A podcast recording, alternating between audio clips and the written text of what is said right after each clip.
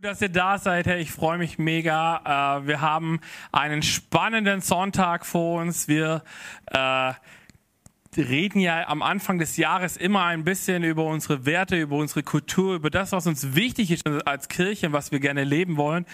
Und äh, deswegen liebe ich das gerade Woche für Woche, die Message vorzubereiten, um einfach auch zu schauen, hey, was ist uns eigentlich wichtig als Kirche und wie kann das auch wieder praktisch werden? Und äh, ich weiß nicht, wie es dir geht, aber ich liebe praktische Themen. Geht es dir auch so, praktische Themen?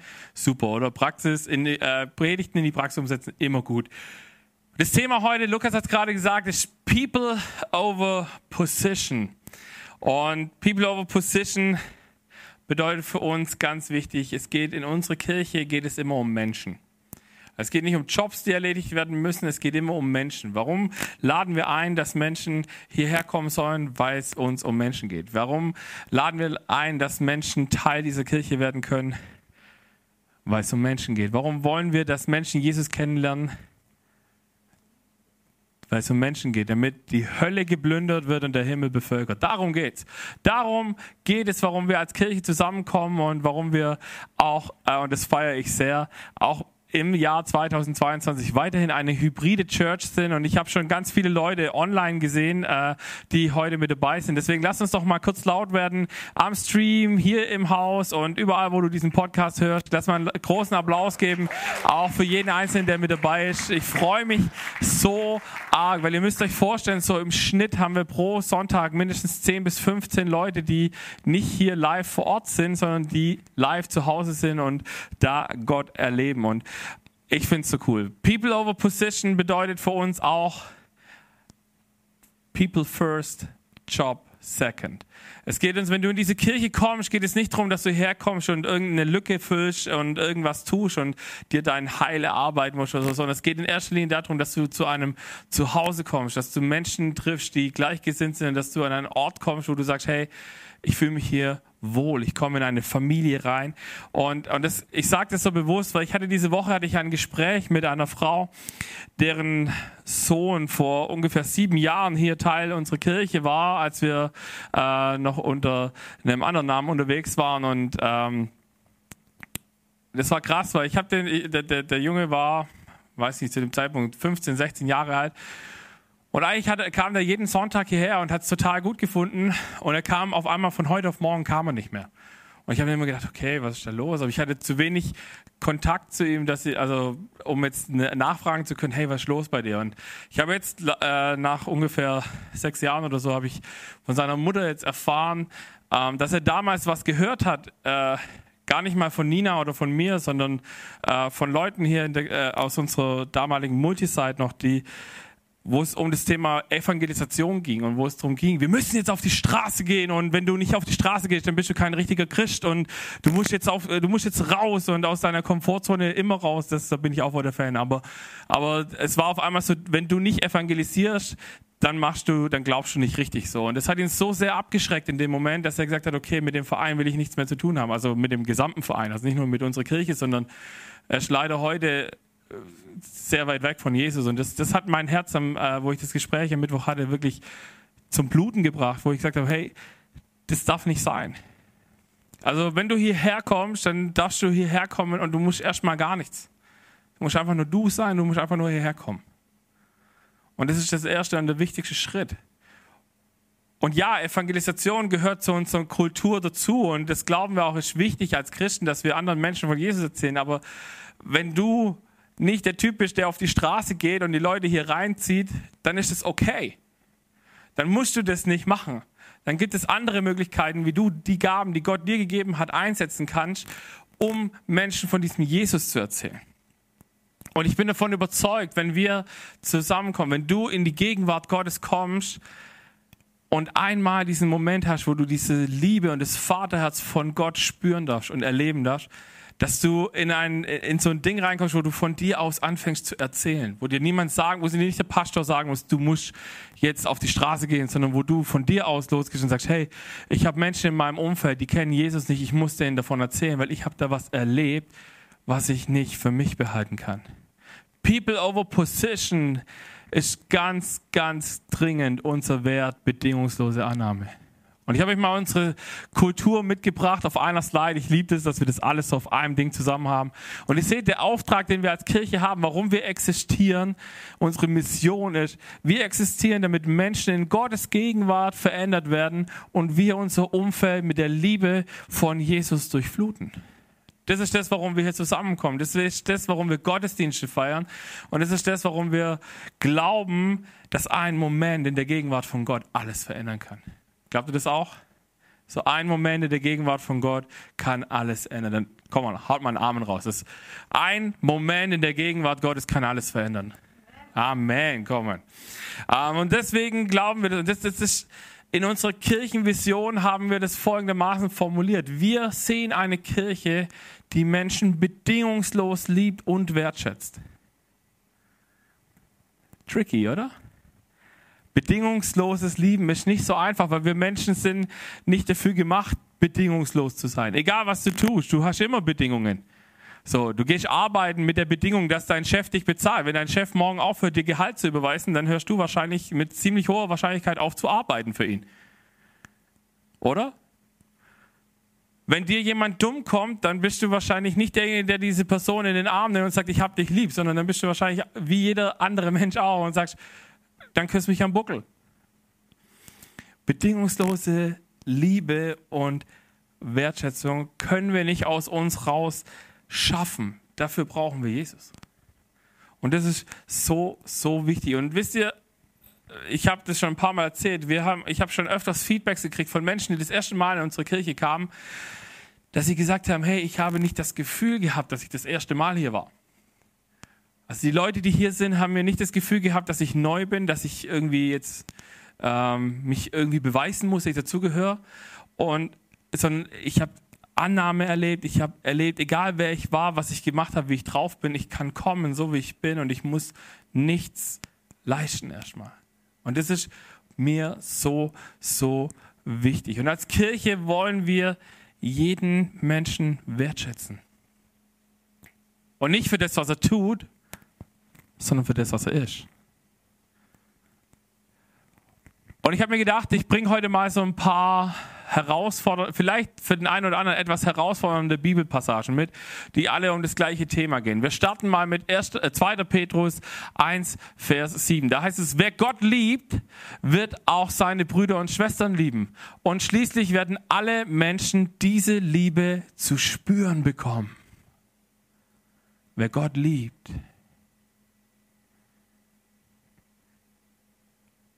Meine taffe Frage zu Beginn. Kriegen die Leute in deinem Umfeld es mit, dass du Gott liebst? Glaube muss mehr sein als ein Glaube an gewisse Tatsachen, an gewisse Fakten. Er muss mehr sein, er muss zu Taten führen. Dein Glaube muss dich irgendwann zu Taten führen zu Wachstum führen, in deinem Charakter, in, deinem, in deinen Gaben, die du hast. Er sagt, ich möchte da vorwärts kommen, in, indem du anfängst zu sagen, okay, vielleicht habe ich manche Dinge, die die Bibel anders sieht, bisher anders gelebt. Ich möchte die jetzt versuchen, da reinzuwachsen und sie biblisch zu leben, nach göttlichem Muster zu leben. Wenn unser Glaube das nicht tut, wird er irgendwann vergehen. Dann kommen die Stürme in unserem Leben und das Erste, was wir über Bord werfen, ist unser Glaube. Und Petrus erzählt in diesem Abschnitt, wenn ihr den mal lest, äh, auch in den Small Groups kommende Woche, ähm, redet er über ganz viele verschiedene Dinge. Also er redet, er erzählt verschiedene Aspekte des Glaubens auf. Er sagt zum Beispiel, ein, ein Aspekt ist, dass wir Gott besser kennenlernen. Wenn wir, an, wenn wir Gott lieben, dann lernen wir ihn besser kennen, weil wir Zeit mit ihm verbringen, weil wir sagen, Gott, ich will dich kennenlernen, ich will dein Herz kennenlernen, ich will verstehen, wie du tickst und warum du tickst, wie du tickst. Oder Ausdauer entwickeln ist so eine geistliche Übung, die Petrus hier beschreibt, wo er sagt, es geht mir darum, dass wir nicht immer, wenn du heute dich für Jesus entscheidest, dann darf es nicht dein Ziel sein, dass du in fünf Jahren immer noch genau die gleiche Person bist, wie du heute bist, sondern dass du sagst, ich möchte hoffentlich in fünf Jahren durch die Gegenwart Gottes berührt werden, verändert werden und ein bisschen anders sein, ein bisschen besser sein wie das, was ich vielleicht heute bin. Ein anderer Fakt, den er aufzählt, ist zum Beispiel, dass wir Gottes Willen tun wollen. Dass wir sagen, nicht was ich will soll geschehen, sondern was du willst soll geschehen. Das verändert, by the way, unser Gebet. Wenn wir anfangen zu sagen, okay, Gott, wir können immer zu Gott gehen und sagen, Gott, hey, ich hätte gern das und das und hey, das und das.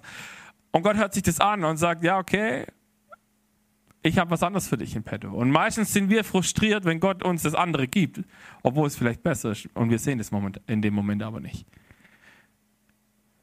Oder eine dieser, Position, äh, dieser Disziplin ist, andere zu lieben und ist herausfordernd. Und das bedeutet aber auch nicht, das ist nicht so eine Liste, die wir abhaken können. Das ist nicht so, okay, jetzt habe ich Gott ein bisschen besser kennengelernt. Nächster Step ist, ähm, seinen Willen tun. Okay, jetzt habe ich Gottes Willen einmal getan, jetzt muss ich das nächste tun. Okay, so ist es nicht, sondern wir wachsen ständig in diesen Bereichen. Alles gleichzeitig. Das ist total anstrengend, weil du kannst dich nicht auf eins jetzt fokussieren und sagen, okay, jetzt bin ich der absolute Gottes Stimme Hörer Typ und ah, okay, seinen Willen tue ich jetzt nicht. Hm, okay, jetzt muss ich das, das machen. Klar, du kannst jetzt sagen, vielleicht, wie wir es vor zwei Wochen hatten, ja, am Anfang unseres Jahres, was ist dein Motto für das Jahr, dass du anfängst zu sagen, dieses Jahr lege ich einen Fokus auf Gottes Vaterherz besser kennenlernen und du wirst aber automatisch in diesen anderen Bereichen mitwachsen. Es ist nicht so, dass du sagen kannst, okay, ich habe nur diesen einen Bereich und nur in dem wachse ich jetzt, sondern das bedingt sich immer gegenseitig. Und weißt du, was das Schöne ist? Du musst nichts tun dabei. Gott gibt dir die Kraft dafür. Gott gibt dir die, die Gaben, die du brauchst, um in seiner Liebe zu wachsen. Das ist nichts, was aus dir selber raus passieren kann, außer der Entscheidung vielleicht zu sagen, Gott, hier bin ich, wie wir es gerade gesungen haben, hier ist mein Herz, Gott, ich gebe dir das. Gott will nicht mehr als dein Herz. Wenn er dein Herz hat, hat er alles, was er braucht. Und deswegen habe ich mir gedacht, lass uns doch mal anschauen, wie wertschätzen wir andere Menschen. Das ist so ein Teil unserer Vision. Wir haben gesagt, bedingungslos lieben und wertschätzen. Deswegen schauen wir uns das an. Als Kirche habe ich vorhin auch gesagt, lieben wir es praktisch zu sein. Deswegen wollen wir doch mal gucken, ähm, wie wir praktisch Menschen wertschätzen können. Und wir haben da so einen Freund in der Bibel, äh, der Dude heißt Paulus, ich weiß nicht, ob ihr den kennt, ähm, der hat ganz viel Zeug geschrieben im Neuen Testament. Und der hat eine coole Idee, wie wir das machen können. Nämlich zum Beispiel steht da was in Römer 12, Vers 10. Lasst uns im Umgang miteinander Herzlichkeit und geschwisterliche Liebe zum Ausdruck kommen. Übertrefft euch gegenseitig darin, einander Achtung zu erweisen. Huh, shots of fire. Ähm, Paulus kommt und sagt, hey, wie könnt ihr andere Menschen wertschätzen? Indem wir herzlich sind mit, miteinander. Indem wir den anderen lieben, so wie wir unsere Geschwister lieben. Und ja, ich habe einen Bruder, ich weiß, wie das ist. Manchmal gibt es Momente, wo man sich nicht so, äh, so gerne hat. Aber trotzdem ist da irgendwo dieses Band, was uns immer wieder zusammenführt, was uns immer wieder zu einer Einigung bringt und was uns immer wieder zu einer Einheit macht auch. Und jetzt kommt dieser Punkt, übertrefft euch gegenseitig da drin. Es ist nicht so, dass einer das machen muss und der andere ist so, der eine ist der Geber und der andere ist so der Nehmer und sagt, ah ja, komm, sei nur gut zu mir, sei immer gut zu mir, ah ja, ich brauche das. Sondern, dass du sagst, okay, wie du mir, so ich dir. Wenn du mir Gutes tust, dann versuche ich dir auch was Gutes zu tun. Warum? Weil wir uns gegenseitig da drin übertreffen wollen. Und weißt du was? Wir können auf zwei Arten Menschen wertschätzen. Die eine Art hat ein bisschen einen Hintergedanken. Zum Beispiel, wir ehren unsere Chefs, indem wir gut arbeiten, damit sie uns bezahlen oder vielleicht auch irgendwann besser bezahlen. Wir ehren unsere Mitarbeiter oder wenn ich jetzt Chef bin, dann ehre ich meine Mitarbeiter, damit sie härter arbeiten. Ich gebe Menschen mit viel Geld geben wir gerne Wertschätzung, weil wir hoffen, dass sie dann ihr Geld für uns einsetzen. Oder wenn du Leute hast, die Einfluss haben, also auch jetzt zum Beispiel so auf politischer Ebene oder sowas. Es gibt Menschen, die anderen Honig ums Maul schmieren, um ihre politischen Ziele durchzubringen. Das nennt sich dann Lobbyismus. Ähm, das kannst du aber auch machen mit de in deinem Umfeld. Stelle immer die Frage, wohin du es führst, in was Gutes oder in was nicht ganz so Gutes. Die zweite Art, wie wir wertschätzen können, by the way, Gottes Art, hat einen ganz wichtigen Faktor dabei nämlich Liebe. Als Christen ist es unser Job, Menschen wertzuschätzen, nicht weil sie reich sind oder Einfluss haben oder weil sie meine Mitarbeiter sind oder mein Chef, sondern weil sie Geschöpfe des Höchsten sind. Weil sie Menschen sind, die atmen und die leben und deswegen Wertschätzung verdient haben. Und vielleicht auch, weil sie, wenn wir sie wertschätzen, plötzlich einen Beitrag für das Reich Gottes machen können. Ich weiß nicht, ob du es schon mal erlebt hast, dass du so eine Person getroffen hast, die absolut down war, weil, weil alle nur schlecht über sie geredet haben. Sie trifft diese eine Person, die was Positives über sie sagt. Das Erste, was passiert ist, so ein, erstmal so ein Wegschucken, so, na, das kann gar nicht sein. Alle anderen sagen ja was anderes. Und das andere ist, aber diese Person kann, wenn dieser Same gesät ist und der anfängt aufzugehen, plötzlich einen riesigen Unterschied machen. Und selber zu einem Ermutiger werden. Und vielleicht bist du heute hier und sagst oder hörst es gerade und warst vielleicht bisher auch so jemand, der, der Menschen wertschätzt, äh, um, um etwas dafür, eine Gegenleistung zu bekommen. So, ich, werd, ich mag dich oder ich, ich, ich zeig dir, dass du was wert bist, weil ich hoffe, dass wenn ich dann mal so eine Hand wäscht die andere mäßig so. Wenn ich was mal was brauche, dann komme ich zu dir, weil ich war ja jetzt nett zu dir. Und vielleicht ist es aber auch bei dir so, dass du sagst, hey, wow, das fordert mich übel heraus gerade, dieses Liebe-Ding, dieses Nettsein zu jemand anderem einfach so. Und weißt du, warum das passiert? Weil wir haben eine Vergleichsnatur in uns. Wir gucken den anderen an und checken erstmal, okay, ist der besser oder schlechter wie ich? Wenn er schlechter ist, dann fühle ich mich erhaben und dann kann ich sofort, ja, ich bin voll der nette Typ jetzt zu dir. Oder wenn, wenn die Person für mich das Gefühl hat, dass sie besser ist als ich, dann habe ich so Minderwertigkeitskomplexe und traue mich vielleicht gar nicht, jetzt zu dieser Person hinzugehen. Aber ich lade dich ein, lass uns das als Kirche anfangen, dass es unser Lifestyle wird. Dass wir uns gegenseitig in Liebe und in Wertschätzung übertreffen wollen. Bevor du kritisierst, lobe dreimal. Wenn du ein Feedback geben willst, hey, Feedback ist immer willkommen, aber wenn du mit was Negativen kommst, überleg dir erst drei positive Dinge. Vorher brauchst du nicht kommen und das Feedback geben. Weil sonst ist es meist nur destruktiv. Wenn du ein Feedback hast und sagst, hey, mir ist da was aufgehört, was besser gehen kann, dann gib das, aber, aber finde auch gleichzeitig Dinge, die schon gut sind und lobe diese Dinge und wertschätze diese Person für was sie tut. Wenn du zum Beispiel Musiker bist und sagst, ja, okay, hey, die Band, ah, da ist mir heute was aufgefallen, ho, ho, ho, dann ist okay. Dann kannst du sagen, hey, mir ist aufgefallen, keine Ahnung, hast dich verspielt, falls du so musikalisch bist, dass dir das auffällt. Ähm, aber, aber wertschätze auf der anderen Seite, sag, hey, ich weiß aber, ich, ich gehe davon aus, dass du auch geübt hast vorher und dass du vielleicht jetzt gerade nervös warst und ich, vielleicht kann ich dir helfen, Nervosität loszuwerden oder so. That's it. Da, da, das ist ein ganz anderer Drive, wie hinzugehen, zu sagen, hey, du hast dich ja verspielt üb mal mehr. Oder? Seht ihr das auch so? Come on. An anderer Stelle schreibt Paulus auch was über unsere Motive beim Wertschätzen. Zum Beispiel in Philippa 2, Vers 3, da heißt es, weder Eigennutz noch Streben nach Ehre soll euer Handeln bestimmen. Im Gegenteil, seid bescheiden und achtet den anderen mehr als euch selbst. Auch das ist keine Einbahnstraße. achtet den anderen mehr als euch selber. Wenn wir das auf die Ehe betrachten, wenn in unseren Ehen nur einer der beiden Partner anfängt, den anderen zu ehren, dann ist es super ungesund. Und dann wird es auch nicht besonders gut enden. Aber wenn wir anfangen, uns gegenseitig hochzuholen und zu sagen, come on, lasst uns, ich, ich versuche jeden Tag, also so als Beispiel, ich versuche jeden Tag eine Sache bei meinem Partner zu finden, wo ich sagen kann, hey, ich wertschätze es, dass du, keine Ahnung, so super ordentlich bist. So, weil ich das vielleicht nicht bin, wertschätze ich das bei dir. Auch wenn das mir vielleicht manchmal auf den Geist geht, weil, ich, weil du eher Anklagen kommst, wenn ich nicht ordentlich bin. Aber ich wertschätze es bei dir. Oder ähm, meine Frau ist zum Beispiel super strukturiert. Ich nicht. Und, und dann, dann haben wir manchmal das Problem, ich, dass sie Dinge ins Detail durchplant und ich mir manchmal denke, yo, man kann auch was zu Tode denken. Lass doch halt mal probieren.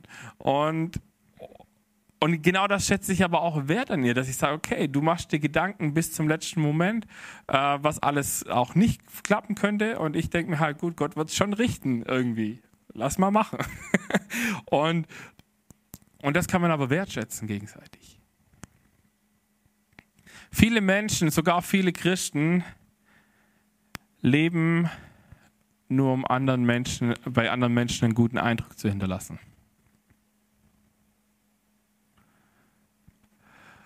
Und wisst ihr was? Egoismus bringt immer Spaltung. Wenn es nur um mich geht und wenn ich alles richtig mache und die anderen machen alles falsch, dann ist das nicht liebend, dann ist das Zwietracht. Und wenn du andere wertschätzt, nur um einen Vorteil daraus zu gewinnen, dann ist das auch nicht der Jesus-Style dabei. Und weißt du, Egoismus gibt es überall. Den gibt es sogar in der Kirche. Das Problem ist, wenn er in der Kirche gelebt wird, dann ruiniert es meistens die Church.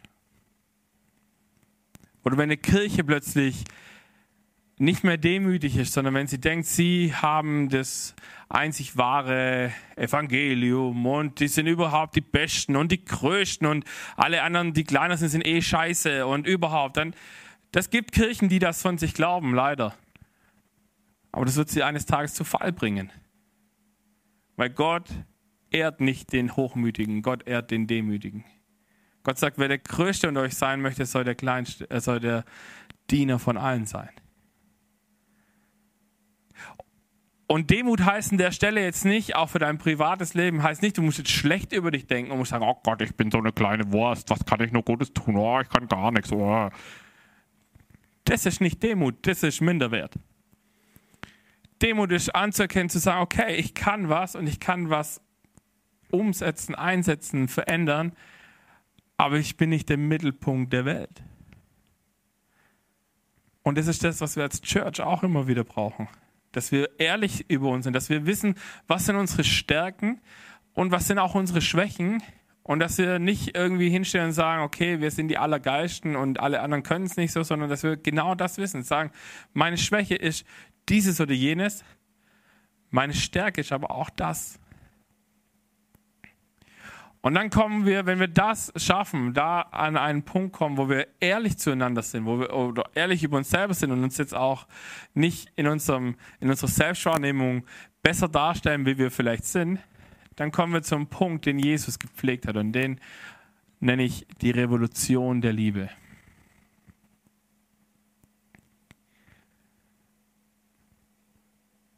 Liebe ändert einfach alles.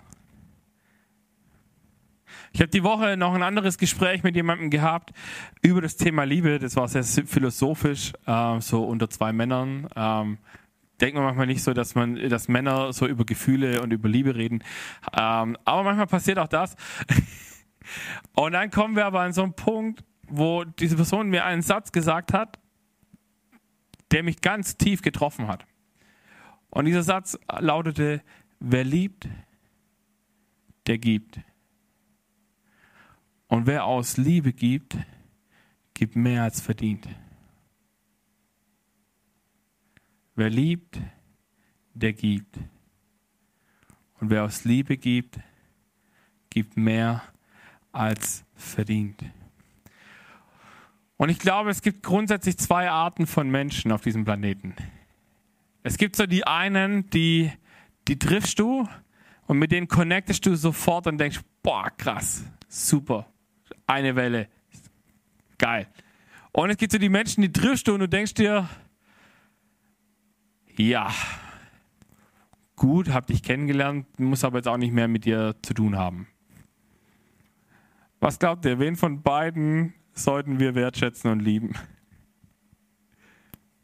Wenn du dich dir diese Frage stellst und du sagst, hm, hat diese Person Liebe und Wertschätzung verdient, dann stell dir eine Frage so als, als Gradmesser, ob diese Person das verdient hat oder nicht. Atmet sie. Ja oder nein? Lässt sich relativ schnell beantworten. Und wenn du auf Ja kommst, dann ist es das, diese Person hat verdient, dass sie geliebt wird und gewertschätzt wird. Und ich habe hier eins meiner Lieblingsschilder mitgebracht. Ich weiß nicht, ob ihr das schon mal gesehen habt. Auf diesem Schild steht etwas, von dem ich zutiefst überzeugt bin. Da steht, wir sind unperfekte Menschen, die den perfekten Gott anbeten. Hey, egal was deine Story ist, egal was du alles Gutes tust, egal was du alles nicht so Gutes tust in deinem Leben oder auch schon getan hast, es ist völlig egal. Diese Kirche ist ein Ort, wo du so unperfekt wie du bist kommen darfst, sein darfst, aber nicht so bleiben musst. Und ich liebe diesen Gedanken, dass wir dieses Schild nehmen und dass wir vielleicht kleinere Versionen dieses Schildes irgendwann haben und dass wir mit dem vor, der, vor dem Kino stehen, vor, äh, durch die Straßen gehen und sagen, hey, egal wer du bist, egal was du getan hast oder was du nicht getan hast, wir sind alle unperfekt. Und wisst ihr, was die größte Hürde für Menschen ist, wenn sie in die Kirche gehen sollen? Dass sie das Gefühl haben, sie müssten erstmal mit ihrem Leben klarkommen, bevor sie in die Gegenwart von Gott kommen dürften. Und Leute, das ist absoluter Bullshit. Die Kirche ist der Ort, wo du geheilt werden sollst, nicht wo du geheilt sein musst. Und wisst ihr, warum ich diesen Slogan so geil finde? Ich bin jeden Tag aufs Neue dankbar, dass ich Pastor dieser Kirche bin. Weil ich bin genauso unperfekt. Ich habe genauso meine Baustellen. Ich habe genauso diese Dinge, wo ich sage, ich bin dankbar, dass nur einer in dieser Kirche perfekt ist und das ist Jesus.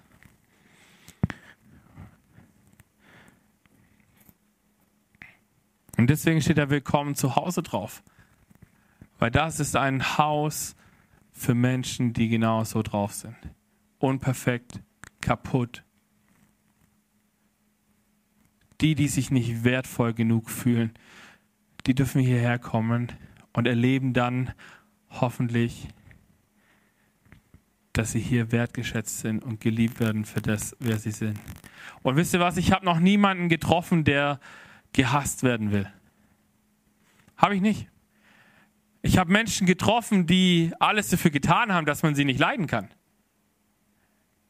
Aber das war nicht aus einem Ich möchte gehasst werden, weil ich bin so hassenswert Ding, sondern es war eher ein verzweifelter Schrei nach Liebe, wo ich das Gefühl hatte, sie haben es halt ein bisschen übertrieben und sind übers Ziel hinausgeschossen.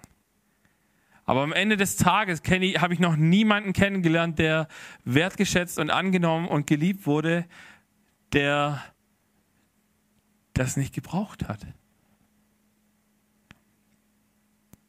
Und wisst ihr, Jesus hat zu seinen Jüngern Folgendes äh, gesagt. In Johannes 13, Vers 34, 35. Ich gebe euch ein neues Gebot.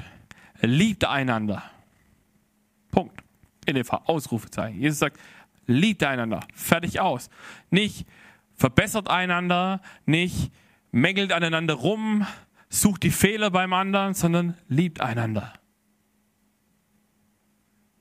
Ihr sollt einander lieben, wie ich euch geliebt habe. Und an eurer Liebe zueinander werden alle erkennen, dass ihr meine Jünger seid.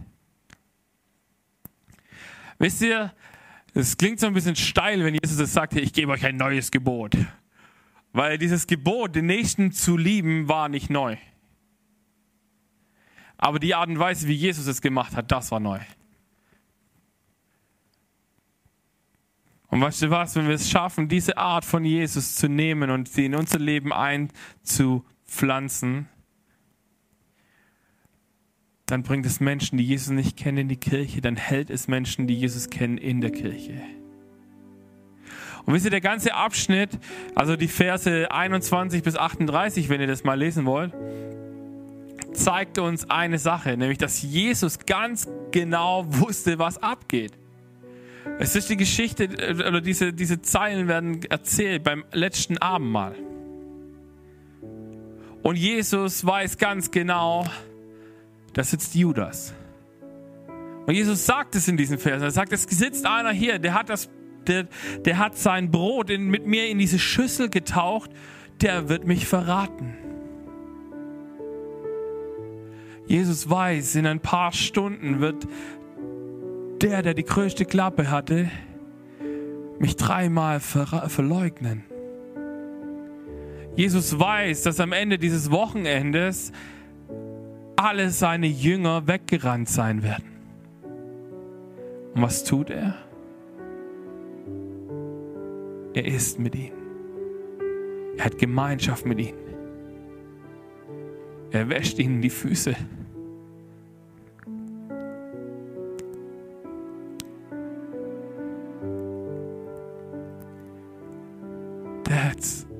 Revolution of love.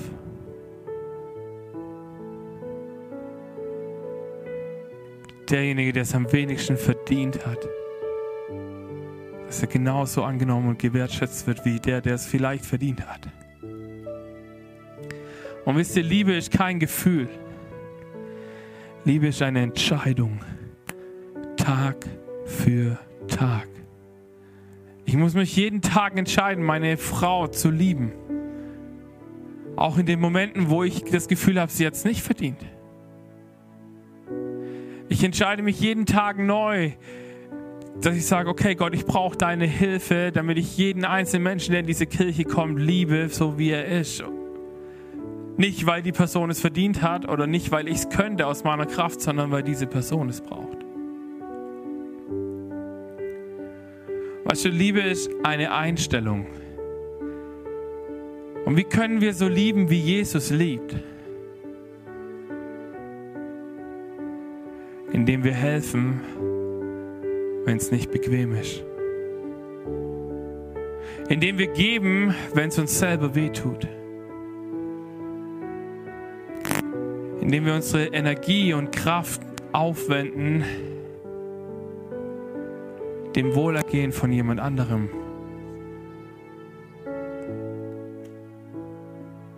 Indem wir vielleicht die Schmerzen, die jemand hat, aufnehmen und nicht jammern, dass wir das getan haben und uns nicht nach oben stellen und sagen, ah, guck mal, ich habe dir jetzt zugehört, ich bin so eine tolle Person, ehre mich, weil ich dir zugehört habe.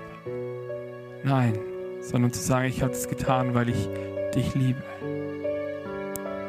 Und diese Art zu lieben, die ist schwierig. Und die ist nicht aus uns machbar. Dafür brauchen wir Jesus.